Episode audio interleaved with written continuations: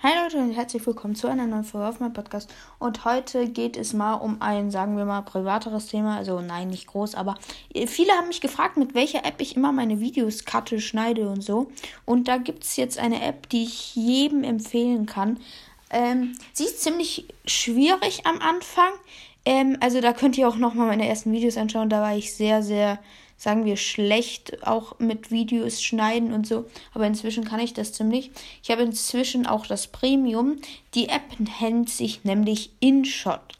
Es ist eine wirklich unglaublich gute. Du kannst deine Videos cutten, du kannst ähm, deine Hintergrundbilder, mit der mache ich das auch. Super gute App einfach. Also kann ich wirklich jedem empfehlen. Es, die kostenlose Version ist auch super gut. Äh, ja, also man kann sich die Kosten, die was kostet, kaufen. Ähm, einmal die für den Monat 3,99 Euro, dann noch für das Jahr 17,99 Euro und für Lebenszeit 44,99 Euro. Also ist eine wirklich gute App.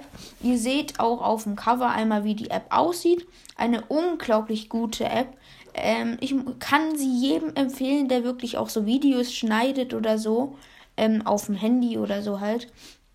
Ähm, also Bilder sind, könnt ihr auch mit einer anderen App benutzen, aber ich würde euch das Videoschneiden unglaublich gut empfehlen.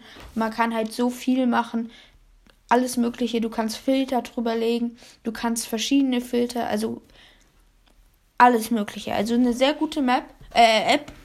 Äh, ja, kann ich jedem empfehlen, genau. Das war's schon mit dieser Folge. Ähm, nur so einen kleinen Tipp, so Geheimtipp von mir. Ähm, ja, genau, und das war's auch schon.